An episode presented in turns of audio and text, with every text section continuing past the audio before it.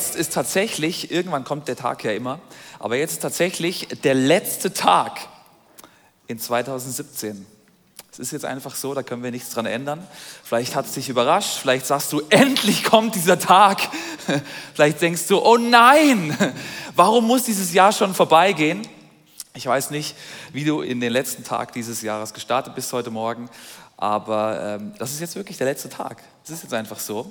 Und das ist das letzte Wort zum Sonntag, was der Leo mir übertragen hat. Und Leo, falls du diesen Podcast hörst, vielen Dank für dein Vertrauen. Ich gebe mein Bestes. Das letzte Wort. Meine Message heißt nicht das letzte Wort für 2017, sondern der Titel meiner Message heute Morgen heißt Der letzte Pfeil.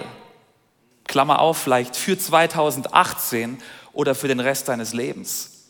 Und wir werden eintauchen in eine Geschichte von Pfeil und Bogen. Wir tauchen ein in eine Geschichte, die dich herausfordern soll, eine Lebenseinstellung zu finden für 2018, wo du sagst, am Ende von 2018 oder vielleicht sogar am Ende deines Lebens, ich habe alle meine Pfeile verschossen.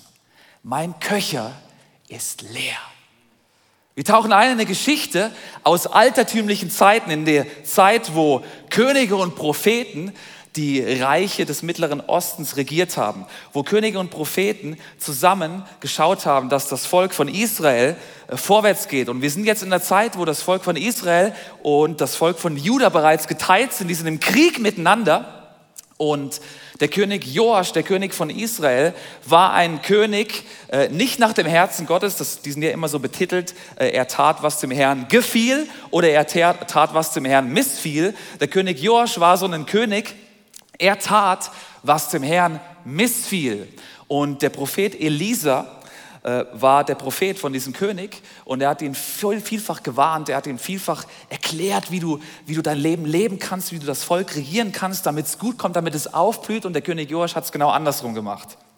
Er hat anderen Göttern gedient, er hat das Volk Israel leider in die Irre geführt und jetzt sind sie im Krieg, Volk Israel gegen die Aramäer. Und jetzt haben wir ein Problem, weil äh, der König ist verzweifelt, er ist im Krieg, er weiß nicht, was er machen soll und er geht jetzt zum Elisa. Er weiß aber auch, Elisa liegt gerade im Sterben. Der ist todkrank und der wird irgendwann gleich bald wahrscheinlich seinen letzten Atem ausatmen und dann ist Ende Gelände, Schicht im Schacht, aus die Maus. Und dann hat der König ein Problem, weil der große Mann Gottes, der Elisa, der noch wenigstens den Segen irgendwie fürs Volk rüber herbeigebetet hat, der ist dann weg. Was soll er jetzt machen? Und wir gehen jetzt in das Zimmer vom Propheten Elisa. Ich habe euch ein Bild mitgebracht, das ist das Originalzimmer. Natürlich, ja, wurde damals schon gepostet und fotografiert vom Leon. Äh, das ist jetzt das Zimmer oder so, vielleicht sieht das Zimmer aus. Und der König geht zum Propheten Elisa. Ähm, und es heißt, er weinte bitterlich. Der König weint bitterlich. Wahrscheinlich nicht, weil jetzt sein bester Buddy, sein bester Freund Elisa langsam irgendwann sterben wird, sondern weil er jetzt bald ein Problem hat. Weil äh, wenn der Elisa tot ist, was machen wir dann? Dann ist Gott ja nicht mehr auf unserer Seite. Und jetzt hat er so vielleicht sein letztes Mal noch ins Taschentuch geschneuzt und geht zum Elisa. Und der Elisa fängt an, mit dem Propheten zu sprechen. Und in die Situation tauchen wir jetzt ein. Elisa sagt also, hol einen Bogen und ein paar Pfeile. Der König holte sie. Elisa befahl dem König von Israel, spann den Bogen. Mhm. Das ist jetzt auch der Bogen von damals gewesen. Spann den Bogen.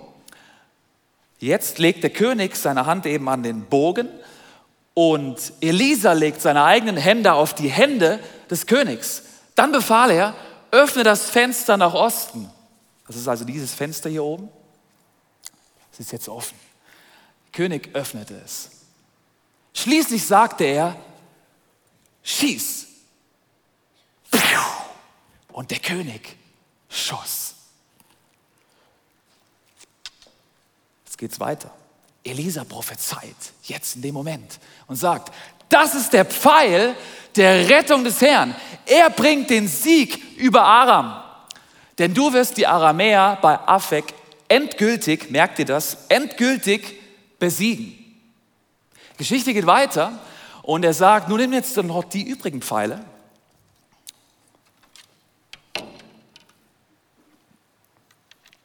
Der König nahm sie, die übrigen Pfeile, und schlage sie auf den Boden. Der König nahm sie und schlug dreimal damit auf den, Bogen, äh, auf den Boden. Dann hörte er auf. Jetzt wird der Leser zornig. Der Mann Gottes wurde sehr zornig mit ihm und sagt, du hättest fünf oder sechsmal auf den Boden schlagen sollen, rief er. Dann hättest du Aram für immer vernichtet. Nun wirst du es nur, tak, tak, tak, dreimal besiegen. Danach stirbt Elisa, die, Ende, die Geschichte ist zu Ende und der Prophet ist tot und genauso wie er prophezeit hat, passiert's. Er schlägt dreimal die Aramäer und danach endgültig verliert er leider die Schlacht. Vielleicht hast du die Geschichten noch nie gehört. Als ich die zum ersten Mal gelesen habe oder zum ersten Mal bewusst gelesen habe, denke ich, was ist denn das für eine weird Story? Ich meine, das macht doch gar keinen Sinn. Wieso um alles in der Welt sollte das Schicksal eines ganzen Volkes davon abhängig sein, wie oft der König auf den Boden schlägt? Macht doch keinen Sinn. Wieso habe ich mich dann gefragt, so wenn du dich so ein bisschen in die Lage des Königs versetzt, wieso hast du Elisa mich nicht wenigstens gewarnt und mir die, Zaub, die magische Zahl fünf oder sechs vielleicht vorher noch ins Ohr geflüstert? Drei ist doch eine christliche Zahl, oder? Vater, Sohn, Heiliger Geist, passt doch wunderbar. Oder wenigstens sieben oder zwölf oder vierzig oder 72, all die biblischen Zahlen. Wieso ist denn fünf oder sechs jetzt plötzlich das Zauberwort und du hast mir es nicht vorher wenigstens gesagt? Macht doch gar keinen Sinn. Wir wissen nicht, warum jetzt da der Leser so zornig wird. Vielleicht kommen wir noch am Ende der Geschichte irgendwie auf die, auf die Spur. Aber wir wissen offensichtlich, ist jetzt wirklich das so passiert, dass das Schicksal eines ganzen Volkes davon abhängig war, wie oft ihr König auf den Boden schlägt. Und als er aufhört, und auf den Boden zu schlagen, ist tatsächlich die Schlacht verloren. Was für eine komische Geschichte. Warum ist es dem Elisa so wichtig, dass er schlägt und schlägt und schlägt? Und jetzt, wenn du in die, wenn du in die Schuhe vom Volk gehst, ich meine, die hätten ja auch sagen können, Herr, herzlichen Dank, lieber König, ey. Hättest du ein bisschen mehr Muskelkraft aufgebracht oder ein paar Mal mehr geschlagen, dann hätten wir jetzt gewonnen. Jetzt werden wir alle verlieren. Wie kann das sein? Und als ich die Geschichte gelesen habe, äh, im Herbst so diesen Jahres ein Buch dabei gelesen hast, das heißt eben auch The Last Arrow, der letzte Pfeil, Buch von einem Pastor aus Amerika, Irvin McManus, kann, kann ich dir empfehlen, jetzt nur auf Englisch, aber es ist wirklich lesenswert. Äh, habe ich mich so gefragt, wie oft gibt es vielleicht Momente in meinem Leben, wo ich gedacht habe, wow, das ist Gottes Wille für mein Leben und ich mache das einfach. Und irgendwann, weil halt gerade nichts passiert ist in dem Moment, höre ich auf und gebe auf. Ja, war wohl doch nicht so ganz Gottes Plan für mein Leben. Höre ich mal auf und fange wieder was anderes an. Wir tun uns manchmal so schwer damit, das zu tun, weil es sich oft so bescheuert anfühlt, was Gott mir aufs Herz gibt. Und gleichzeitig tun wir uns so leicht damit, damit aufzuhören, wenn gerade nichts passiert. Wie viele Siege in meinem und in deinem Leben sind bereits verloren, bevor ich überhaupt angefangen habe zu kämpfen? Wie viele guten Dinge wünscht sich Gott durch mein und dein Leben zu tun? Und mir ist es manchmal einfach zu bescheuert, dran zu bleiben, durchzuhalten. Und deswegen passieren nicht die Dinge. Ich will dir kein schlechtes Gewissen machen am Ende von diesem Jahr, aber ich will dich herausfordern, dass wenn Gott zu dir sagt, schieß, dass du schießt. Und wenn Jesus dir aufs Herz legt, halte durch und schlag und schlag, bis irgendwann der Himmel sagt, es ist vollbracht, dann halte durch. Ich wünsche dir für mein und für dein Leben wünsche ich dir, dass 2018 ein Jahr wird, wo du durchhalten kannst, wo du durchhalten musst und wo du Vielleicht fühlt es sich vielleicht bescheuert an, aber du diesen Gedanken, den du hast, die Vision, die du hast, das Unternehmen, das du vielleicht gründen solltest, den Karrierewechsel, den du einschlagen solltest, den Nachbarn, den du ins ICF einladen solltest, deine Beziehung, die du vielleicht in Ordnung bringen solltest, dass du das Fenster öffnest, wenn Gott es öffnest und dass du schießt. Ich will dir und mir heute zwei Prinzipien aus dieser Geschichte mitgeben, die dir helfen können, in ein gigantisches Jahr 2018 zu gehen. Und mein erster Gedanke heißt, halte nichts zurück für das nächste Leben.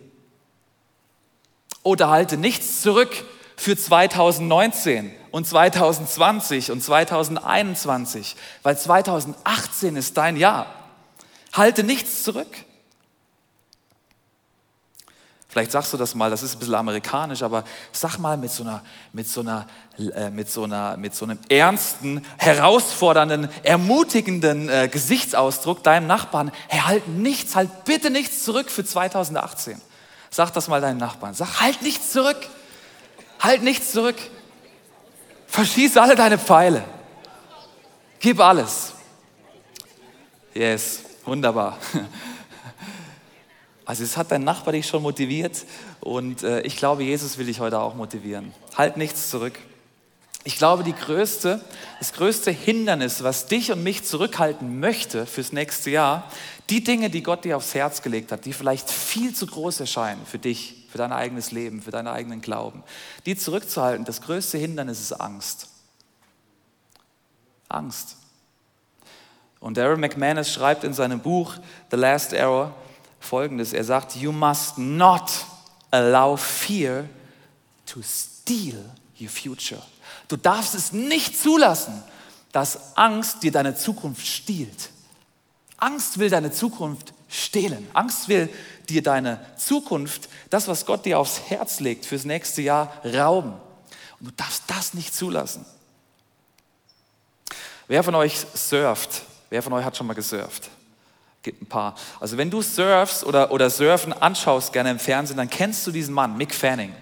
Mick Fanning ist ein australischer Surfer-Dude, hat die, äh, hat, war World Champion in 2007, 2009 und 2013. Also Surfen ist in seinem Blut und in seiner Bestimmung schon immer gewesen. Er hat eine mega ermutigende Mutter, die hat das in ihm gesehen, die hat ihn freigesetzt und das ist so ein richtiger Surfer-Dude. Und ähm, jetzt ist es der 19. Juli 2015 und er ist in Südafrika, eine riesen Surf-Competition. Und die Leute, die jetzt das schauen auf dem Fernsehen oder am Ufer vom Südafrika, von diesem Meer sind, von den Wellen, die sie beobachten, die sehen mit Schrecken und mit Horror folgende Szene. Sie sehen, wie ein Hai ihn angreift. Und die erste Reaktion von was passiert, nachdem er wieder aus dem Wasser gefischt worden ist, schnell mit einem Boot, alle so, Du hast gleich den Kommentator. Die erste Reaktion von ihm ist folgendes. Schauen wir uns mal an. I'm happy to not even compete ever again. like seriously, like to, to walk away from that, I'm just just so stoked. And, oh man. Oh. Last season, as we look at Fanning on the rankings, you can see a little splash. Oh. Holy Excuse me.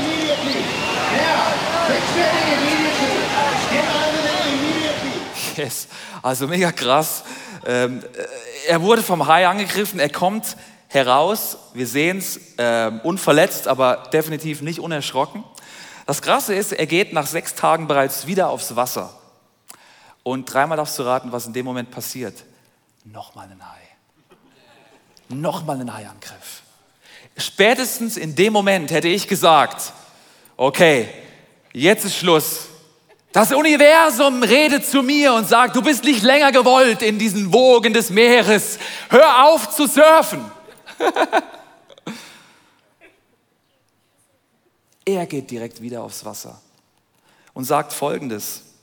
Er sagt, Surfen brachte mich durch die härtesten Zeiten meines Lebens.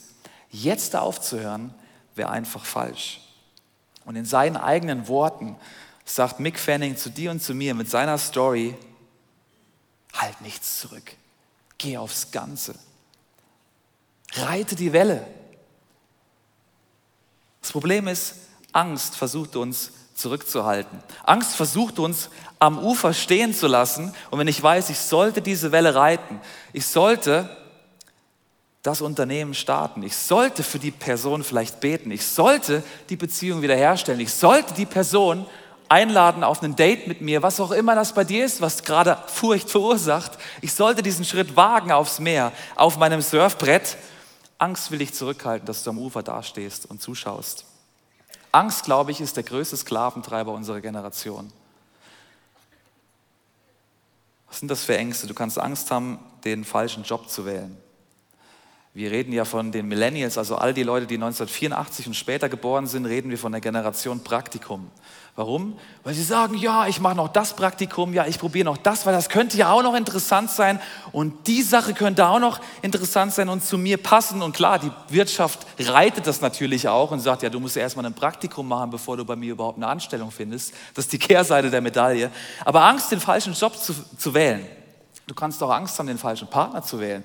Weil wenn du dich für diese eine Person entscheidest, entscheidest du dich für drei Milliarden oder wie viele andere auch immer nicht. Vielleicht gibt es noch jemanden besseren. Du könntest Angst haben vorm Versagen. Was, wenn ich das Risiko eingehe und es passiert nichts oder es geht in die Hose? Angst vorm Versagen kann dich versklaven, kann dich binden, kann dich davon hindern, deine Welle zu reiten, nichts zurückzuhalten, Geschichte mit Gott zu schreiben. Angst vor Erfolg kann genau das Gleiche sein. Hört sich vielleicht ein bisschen dumm an, aber es gibt Leute, die haben wirklich Torschusspanik. Es gibt Leute, die sagen, wenn ich jetzt das Risiko eingehe und es klappt tatsächlich, oh, was mache ich dann? Angst vor Menschen, die kenne ich auch gut. Denkst du vielleicht nicht so, weil ich ein Deutscher habe, eine große Klappe. Aber mein größter, mein, mein größter Sklaventreiber war, und an dem bin ich immer noch am Arbeiten, Angst vor anderen Leuten. Vor allem im Kontext, wenn, ich, wenn Gott mir Sachen aufs Herz legt, wenn Gott mir sagt, schieß den einen Pfeil ab, den Liebespfeil in das Herz von der anderen Person. Wenn Gott mir einen Eindruck gibt, bete doch für die Person an der Kasse gerade, weil wir sind ja als Christen unterwegs und die ganze Zeit spricht Gott zu dir. Zu mir spricht er die ganze Zeit durch irgendwelche Gedanken, meistens relativ natürlich. Da siehst du jemanden und denkst, ach, die sieht Person sieht traurig aus, der könnte ich jetzt gerade ein ermutigendes Wort sagen. Die Person humpelt darum, betet doch mal, guck doch mal, was passiert. Was auch immer das ist. Und die Blitzgedanken, die habe ich ständig. Du wahrscheinlich auch. Und was hält dich zurück? Angst. Was passiert, wenn nichts passiert? Wie denkt die Person über mich? Was ist denn jetzt das für ein schräger Christ? Oder wenn ich, der, wenn ich jetzt sage, hey, darf ich für dich beten? Wie denkt die Person dann über mich? Oder was passiert, wenn nichts passiert? Wie denkt die Person dann über Gott? Gott hat ja übrigens keinen Minderwertigkeitskomplex und hat keine Probleme damit, sich selber zu verteidigen. Also am Ende vom Tag ist es ja eh Gottes Sache.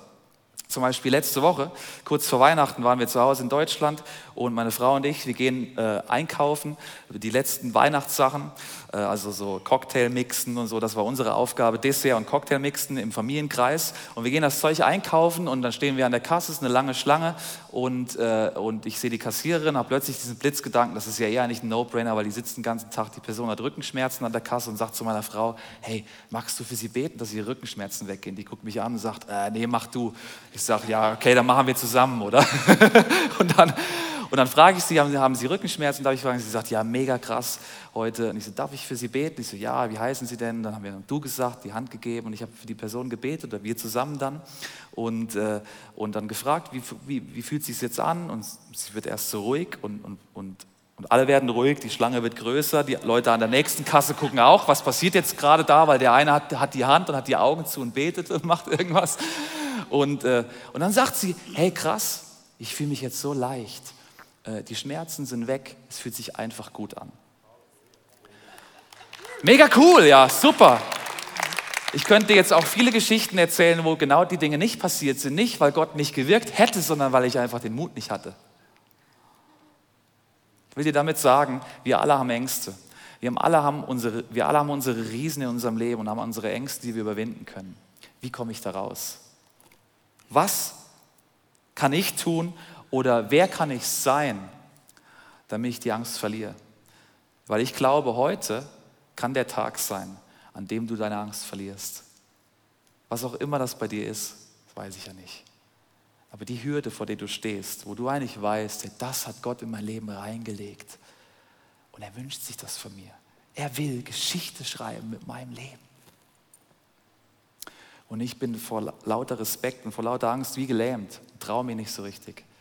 Du kannst frei werden von jeder Art von Angst. Die Frage ist, wie überwinde ich die Ängste? Ich glaube, du musst nichts tun, sondern du musst wissen, wer du bist.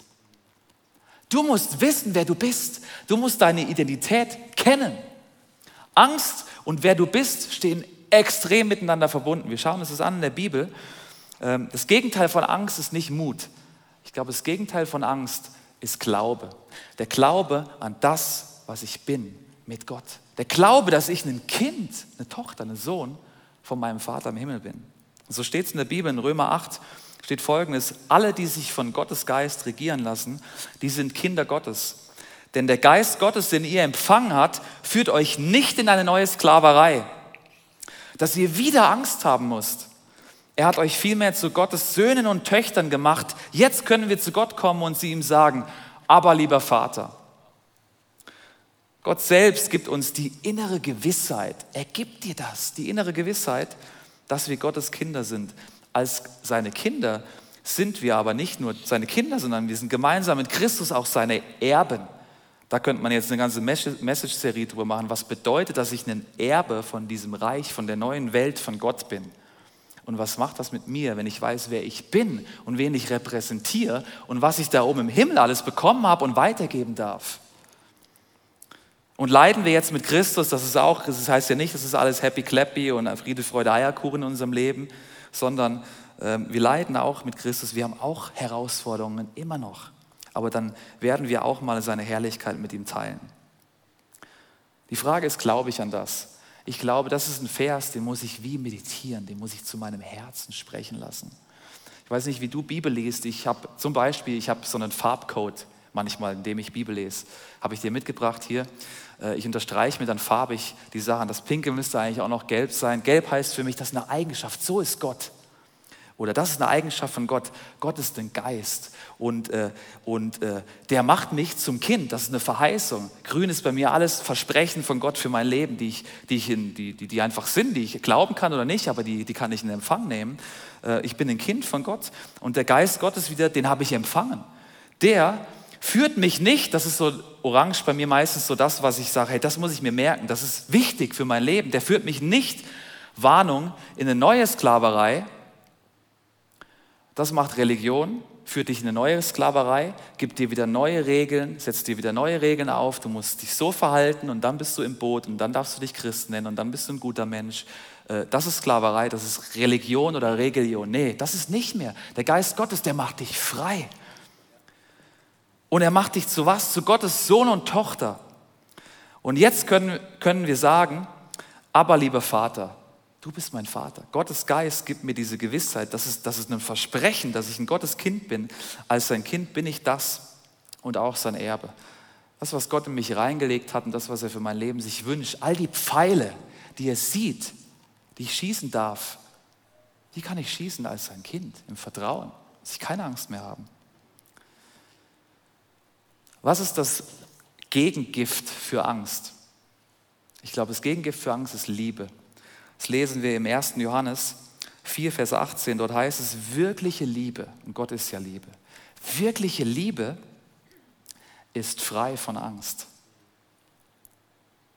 Das musst du dir reinsaugen in dein Herz, das musst du über dir meditieren, das kannst du dir nehmen ins neue Jahr, über der Situation, wo du gerade hast, wo äh, wie so ein Angstgegner vor dir steht. Wirkliche Liebe ist frei von Angst. Ja, wenn Gottes vollkommene Liebe uns erfüllt, vertreibt sie sogar, dass das Gegengift jede Angst.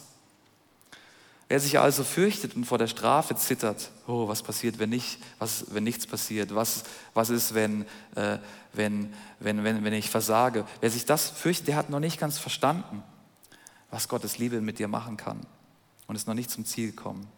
Aber das macht dich frei. Liebe macht dich frei. Unser Vision Statement als Church ist genau das, haben wir gerade neulich geändert. Und dort heißt es, als Kirche ist es unsere Leidenschaft, dass Menschen Jesus Christus ähnlicher werden. Und jetzt kommt's, furchtlos leben. Wo auch immer du bist, lebe furchtlos, ohne Angst. Und dein Umfeld positiv verändern. Es geht ja nicht nur um dich, sondern es geht ja auch, dass Gott durch dich dein Umfeld verändert. Das ist dann das Schöne und das Spannende in unserem Leben. Das ist unser Vision Statement. Und deswegen werd frei, um Gottes Willen. Werd frei von diesen Ängsten. Gott sieht noch viel mehr über dein Leben, als du dir jemals träumen kannst. Werd frei davon. Und gleichzeitig ist das, ich sehe es in meinem Leben, ist es ein Prozess. Deswegen mein letztes Prinzip für heute heißt, Ausdauer führt dich zum Ziel. Ausdauer führt dich zum kompletten Sieg am Ende vom Tag.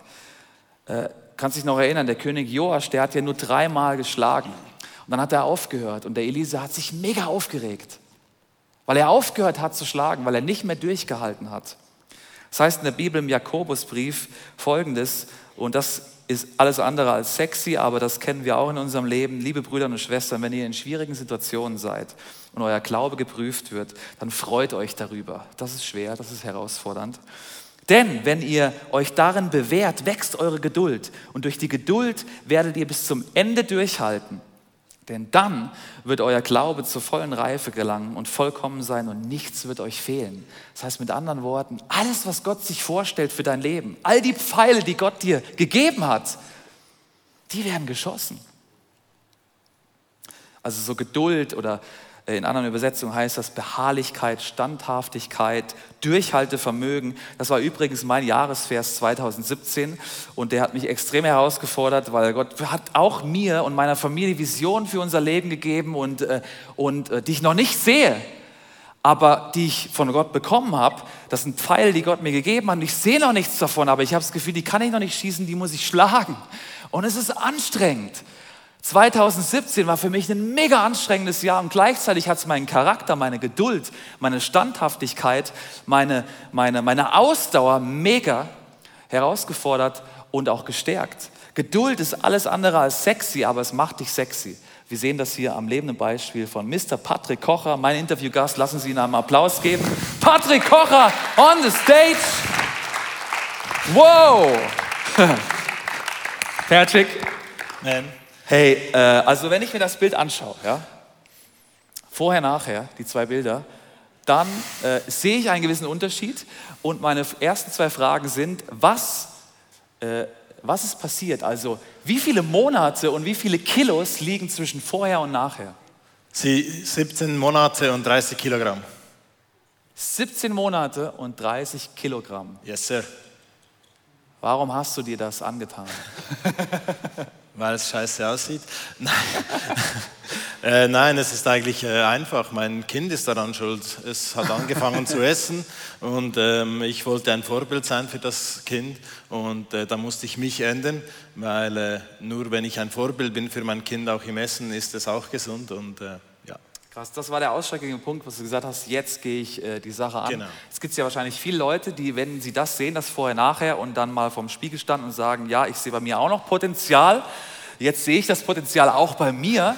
Und 2018 ist für viele auch so ein Jahr, hey, ich würde gerne wieder, das ist ja immer so der Standardvorsatz, oder ich würde gerne abnehmen, körperlich gesünder leben, was auch immer. Was ist so dein Tipp für all die Leute, die jetzt da sich angesprochen fühlen von diesen Bildern? Also für mich war eigentlich einer der wichtigsten Punkte, hört auf Ausreden suchen. Okay. Weil ähm, man findet immer eine Ausrede, warum es jetzt nicht geht, warum ich jetzt gerade nicht mag Sport machen. Und äh, ich war der King im Ausreden suchen, warum ich jetzt nicht trainieren gehe, warum ich jetzt ungesundes Essen zu mir nehme. Äh, ich war wirklich gut darin. Und ähm, ja, es ist auch in der geistlichen Welt äh, so, hört auf Ausreden zu suchen, warum ihr etwas jetzt nicht machen könnt. Ich bin im Moment nicht mehr, oder doch auch immer noch in dieser Challenge für nächstes Jahr, aber ich bin jetzt vor allem auch in der Challenge im Glauben. Äh, dass ich wirklich äh, aufhöre, Ausreden zu suchen, warum ich jetzt eben an der Kasse nicht bete oder mit meinem Arbeitskollegen nicht bete, sondern dass ich es eben tue. Krass, mega cool.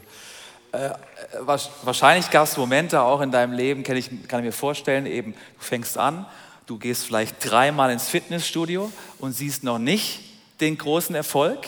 Äh, wie, was hat dir geholfen, die Ausdauer, die Standhaftigkeit, das Durchhaltevermögen, was anstrengend ist, zu behalten?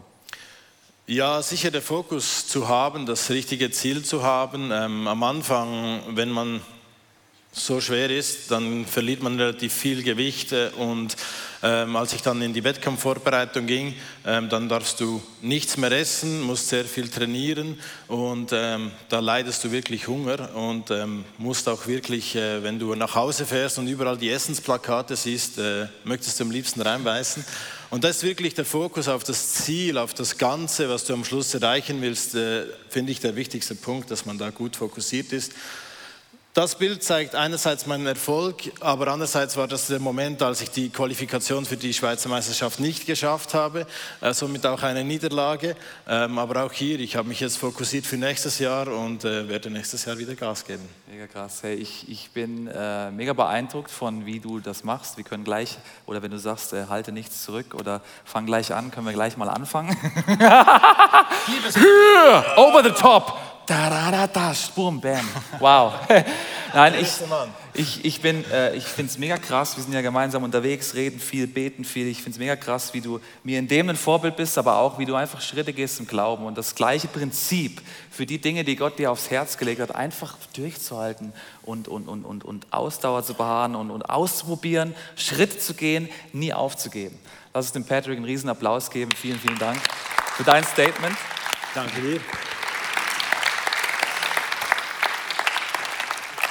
Ich will die Message beenden mit, mit einer Begebenheit, wo, wo uns vielleicht einen Einblick gibt in das, warum wir jetzt verstehen können, warum Elisa so wild und so wütend auf den König war. Weil Durchhaltevermögen, auszuhalten, weiterzuschlagen, dran zu bleiben, war definitiv eine Charaktereigenschaft von Elisa. Wir sehen das vor allem am Ende, als der Elia, das war so sein Mentor, sein, sein Vorgänger, Prophet, so langsam, ähm, äh, langsam, er wusste, er wird in den Himmel fahren. Eine andere crazy Story musst du mal lesen, Zweiter Könige, das sind wilde Geschichten von diesem Propheten, äh, wo er kurz davor ist, in den Wirbelwind aufzufahren.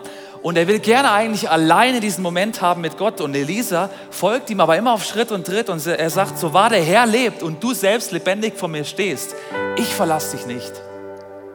Elisa war jemand, der dran geblieben ist, der bei seinem Mentor geblieben ist, der bei dem Mann Gottes für sein Leben geblieben ist und einfach durchgehalten hat. Und jetzt sind wir in der Situation, wo Elia ähm, seinen Mantel auszieht und er weiß, jetzt ist es langsam soweit. Die sind an drei, vier Orten schon gewesen. Elisa ist immer noch mitgegangen, er ist immer noch dran geblieben und jetzt stehen sie vom Jordan. Mega krasse Geschichte. Elia schlägt mit seinem Mantel auf den Jordan. Der Jordan teilt sich. Die gehen plötzlich auf die andere Seite des Jordans. Und der Elisa ist immer noch da und der Elia regt sich ein bisschen auf und denkt, ja, was, was kann ich jetzt noch für dich tun, oder? Hast du noch einen Wunsch? Ich bin jetzt bald weg. Hast du noch einen Wunsch? Und Elisa sagt, ich möchte als dein Schüler und Nachfolger doppelt so viel von deinem Geist bekommen wie die anderen Propheten. Da antwortete Elia und wandte ein, das liegt nicht in meiner Macht. Aber wenn du siehst, wie ich von hier weggeholt werde, dann wirst du erhalten, warum du gebeten hast. Wenn nicht, dann geht auch dein Wunsch nicht in Erfüllung. Und dreimal darfst du raten, was passiert ist. Er sieht, wie in dem Moment Elisa abgeholt wird, in den Himmel steigt, der Mantel fällt runter und Elisa hat jetzt den Mantel. Und jetzt steht Elisa vorm Jordan. Auf der anderen Seite übrigens standen 50 andere Propheten, Schüler, die nur von der Ferne, vom Ufer aus zugeschaut haben. Die nicht für die doppelte Portion gefragt haben. Die nicht beim Elia dran geblieben sind, sondern einfach nur zugeschaut haben, was passiert jetzt. Und Elisa steht jetzt mit diesem Mantel vor dem Jordan und der sagt, ja gut, wenn der das so gemacht hat, dann mache ich das auch und er schlägt mit dem Mantel auf den Jordan und sagt, schreit raus in diesem Moment, wo ist nun der Gott Elias? Und ich stelle es mir wie so vor, er schlägt einmal, er schlägt zweimal, er schlägt mehrmals, es passiert noch nichts und er schreit zum Himmel, wo ist jetzt der Gott Elias? Und die anderen schauen zu und denken, was ist jetzt hier los? Der Mantel, der schlägt drauf, es passiert noch nichts. Aber in dem Moment irgendwann, beim weiß was ich, wie vielten Mal, vielleicht beim fünften oder sechsten Mal, teilt sich plötzlich der Jordan vor den Augen der anderen Zuschauer und Elisa geht durch. Und er hat die doppelte Portion von seinem Geist. Mich fordert das heraus. Vielleicht haben du und ich, vielleicht haben wir nicht doppelt so viel von dem Geist Gottes, weil wir nicht dafür gefragt haben oder weil wir Leben leben, die das gar nicht brauchen. Ich will dich herausfordern, am Ende von 2017, fürs nächste Jahr, halt nichts zurück. Wenn Gott sagt, schieß, dann schieß. Und wenn Gott sagt, in manchen Lebensbereichen, halte durch und schlag, dann schlag und schlag und schlag und halte durch und hab Ausdauer und Schlag und Schlag und Schlag, bis der Himmel schreit, es ist vollbracht. So wie der Himmel schreit oder Jesus schreit am Kreuz, es ist vollbracht, es ist alles getan, es ist alles gesagt. Jesus ist das größte Vorbild für ein Leben, wo all in geht, wo seinen letzten Pfeil verschießt und er hängt mit einem leeren Köcher am Kreuz. Und der letzte Atem, den er sagt, sagt, es ist vollbracht. Ich wünsche mir für dich und ich wünsche mir auch für mich, dass wir so Leben leben können. Ich wünsche mir das. Wünschst du dir das auch für dein Leben? Wünschst du dir auch, dass du am Ende sagen kannst, ich sterbe mit einem leeren Köcher? So, oder 2018 ist ein Jahr, wo ich die Pfeile verschossen habe, die ich verschießen sollte. Mein neuestes Buch befasst sich mit Jakobs Geschichte. Jakob ist ein Mann, der alles tat, um erfolgreich zu sein. Er log, er betrog, er mobbte, er setzte alle seine Kräfte ein, um sein Ziel zu erreichen. Durch verschiedene göttliche Erlebnisse lernt er eine neue Einstellung und eine Lektion des Lebens, nämlich, dass Gott für ihn kämpft. Und im neuen Buch werden wir anschauen, wie wir trotz unseren Imperfektionen mit Gottes Hilfe unser Ziel erreichen werden. Darum ist Jakob so ein super Beispiel für dein und auch mein Leben.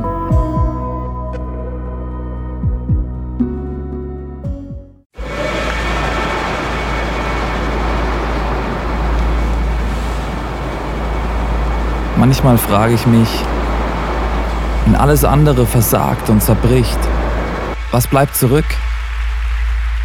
Warum sind wir von überall hierher gekommen? Weil am Ende vom Tag nichts anderes Bestand hat. Wie würde das aussehen? Was wären die Konsequenzen von etwas so Radikalem? Wie würde es aussehen, Jesus tatsächlich zu folgen?